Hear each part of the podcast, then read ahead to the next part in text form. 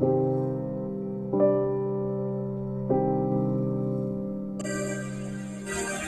hello everyone, and welcome to another edition of the Kennel Kelp Holistic Healing Hour with your host and moderator, me, Grandpa Bill. Welcome, one and all. We're here daily, Sunday through Saturday. We appreciate you doing the same. Show grows exponentially with your help. Going to be here for about as long as it takes. Somewhere around 30 to 40 minutes. Before we open up today's show, I'm going to ask everyone to take a deep, calming breath and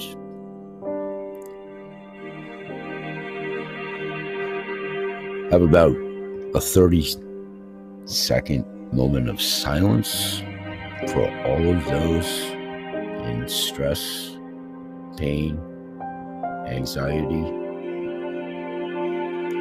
in a tortured time in mind, body, and soul. And mostly at the immediacy for our friends in Florida. Just take a moment of silence, please.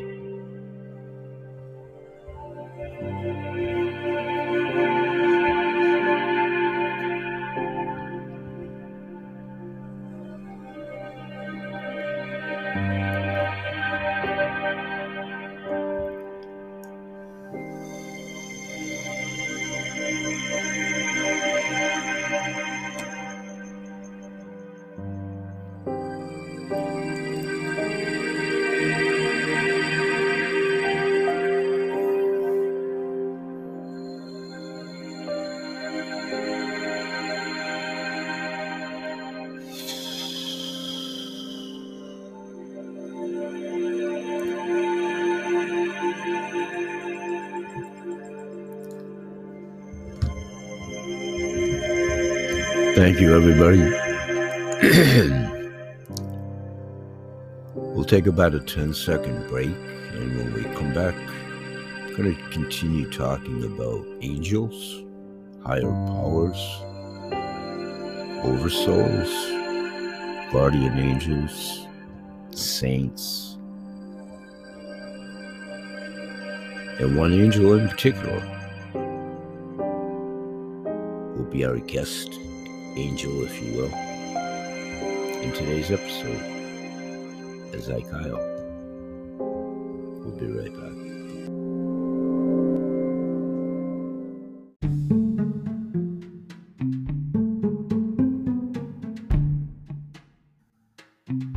Okay, welcome back, everybody, and thanks for doing so. And let's delve into Ezekiel Archangel Ezekiel.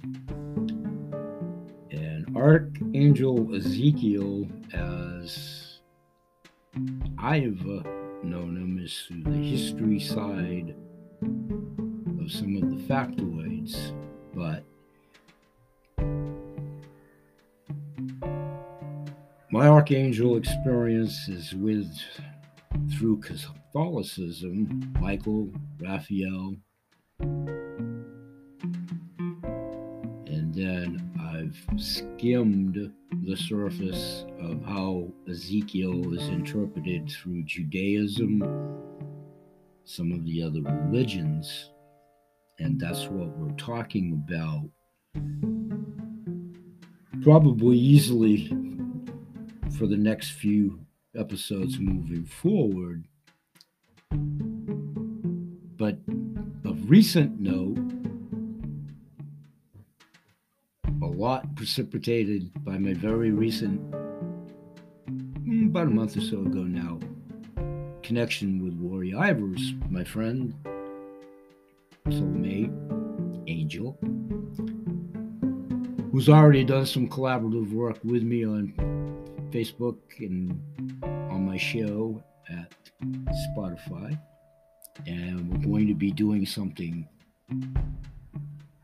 the week of October 2nd together.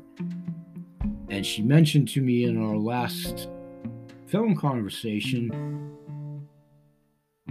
to check scheduling for each other to do the shows and all that kind of crazy stuff. And, and she asked me, she goes, Are you familiar with the angel Ezekiel? And I said, Well, yes and no, and certainly not to your realm of, but basically by name. And then, like everything with my scattered brain, after we got done conversing, I went back in retrospect from way back when I was in Catholic school. Back there in seminary school, they put forth the proposition you cannot petition the Lord with prayer. Just a little sidetrack. Jim Morrison, the doors, goofing around a little bit. But there is power in the words that you hear from Lori and myself when we formulate this a little further. But when you hear the words of, I talk about the saints and Oversoul, and I've talked about the saints and Oversoul for a really long time. That's who I go to first. That's what works for me. However, you encompass and embrace power and energy healing from all sources to be able to emanate from within and from without at full capacity. So, as we all clear the mind, for some of us, a huge challenge. The heart is open. The heart, brain, coherence, and connection. What we talk about at the Holistic Healing Hour food for the mind, the body, and the soul. So I'm bridging, literally, opening up to become familiar with Ezekiel.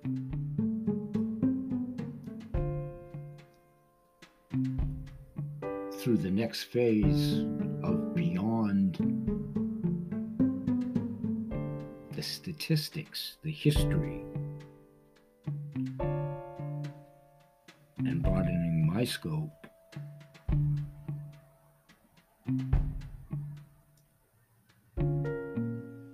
as to Ezekiel's presence through those many interpretations of. The moment that you're hearing this, and the moment that I'm feeling this,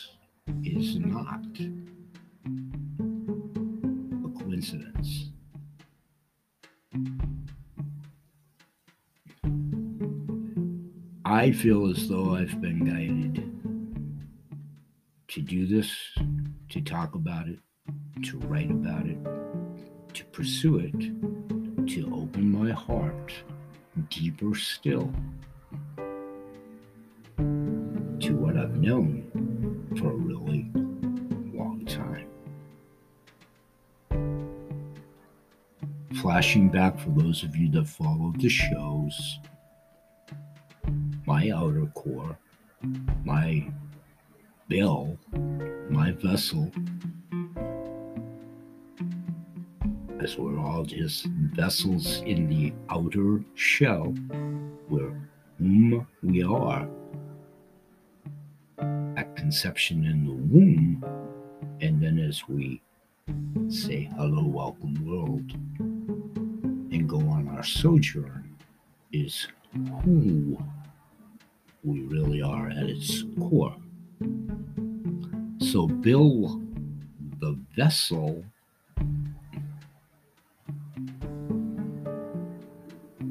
loops back into Ezekiel as the protector, which ties into the histrionics of Ezekiel as well. So, the perfect version that makes anybody's power, especially if you have it as a gift.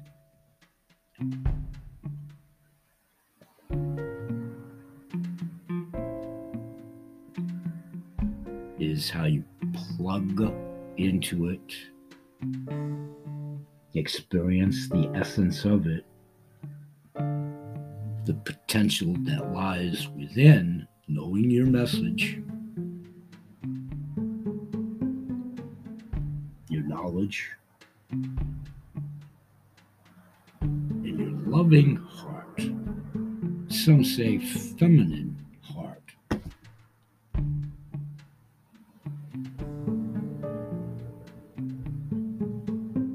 We will all come to refocus, revisit, with Lori's help, rechannel.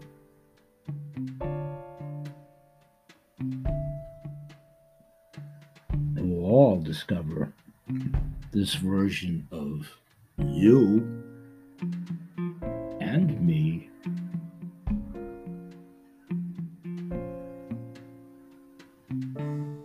together. In the now, in the present, a little bit of the past, in the ethereal, and in the physical.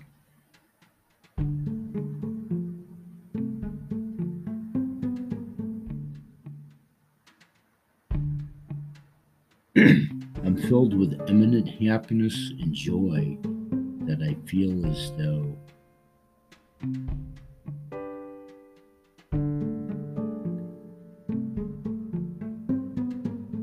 I have the perfect combination of what I feel, what I know,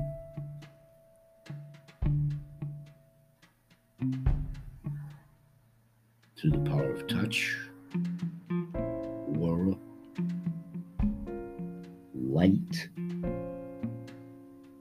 goes way beyond one's ego.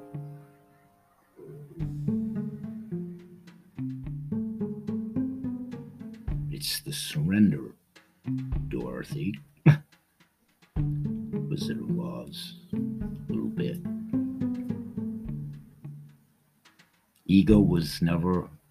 I want to keep this out of first person, but it has to be first person because it's about myself in connection with what I'm here for. Not as Bill, the vessel.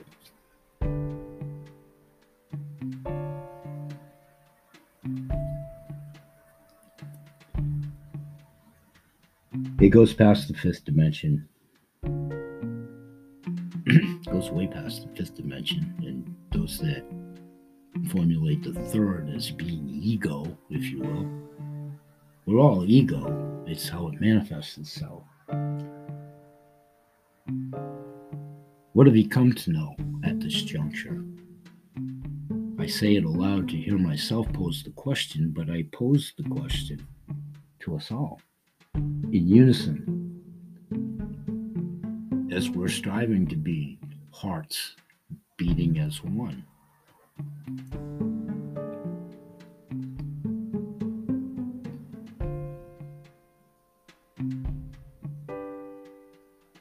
All you've known,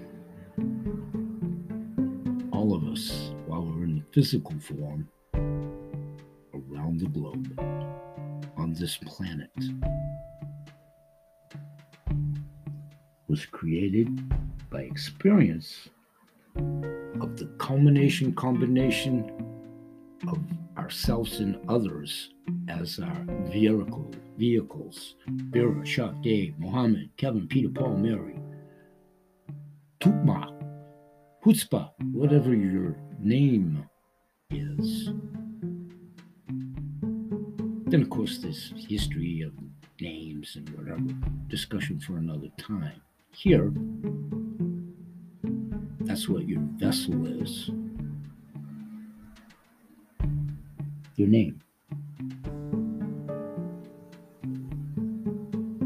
So, in your sojourn of life, your combination of experiences, personal, solo, together, yourself, others, family, history, work history, school, whatever, environment, community, to help you stand and understand the reason of all of it, you have to take a tour back in time. When the earth was created, it existed in high frequencies. Remember, we've talked about this scalar energy, Tesla, quantum physics. All the beings that have been bestowed upon the earth then and now all were in the physical and non physical connected to their own truths. As they began to explore the world, as you began, as their physical perspective became your own in some instances, vice versa, you notice more and more of what's outside of yourself. You contemplate, you ponder, you've questioned, you sought out.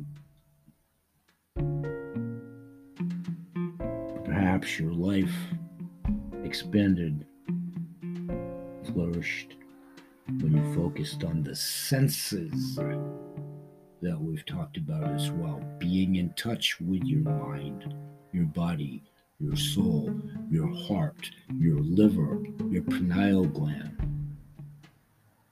the neural fiber highway of the body. The collective world as it's been presented to ourselves over decades, however young or old you are,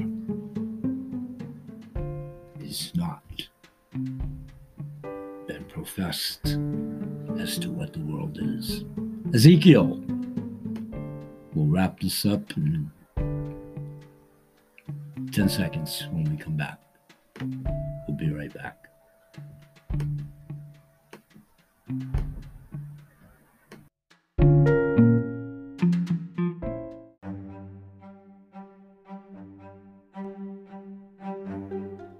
Okay, welcome back to the final portion of today's show. We'll continue talking a little bit more about Ezekiel and the different religions, connotations, and beliefs of. This was all a prelude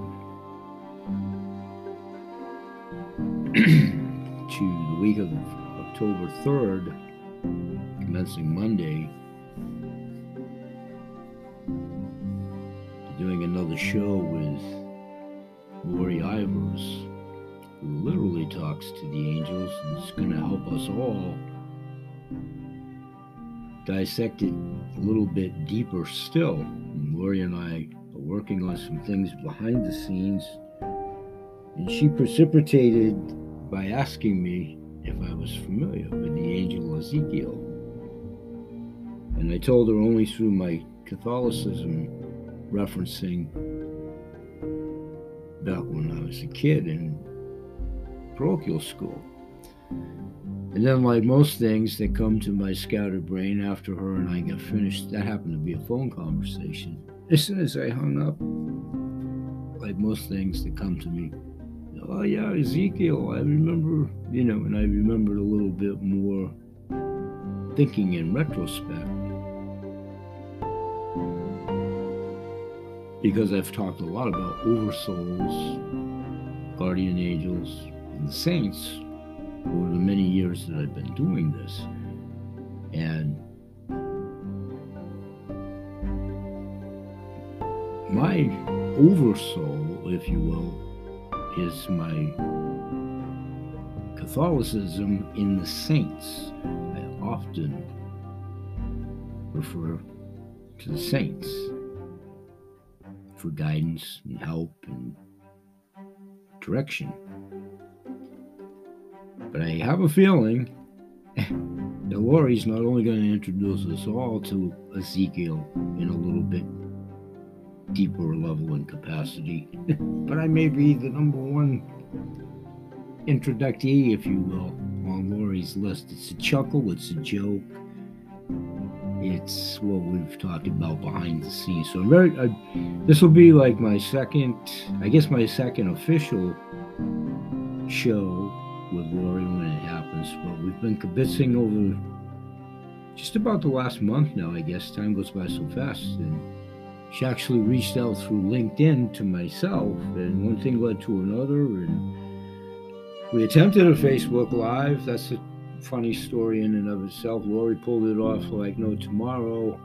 well, yours truly struggled to get on camera at that first attempt. In any event, within a half hour of that, Lori was right on my show. And we pulled it out of the fire or whatever. So I'm going to abbreviate this a little bit today. We'll certainly make it under the 30 minute deadline that we're targeting on these shows. And I'm looking forward to seeing everybody each and every day. And I'll see you all tomorrow. And I'll say bye bye for now. And may God bless. Peace, everybody.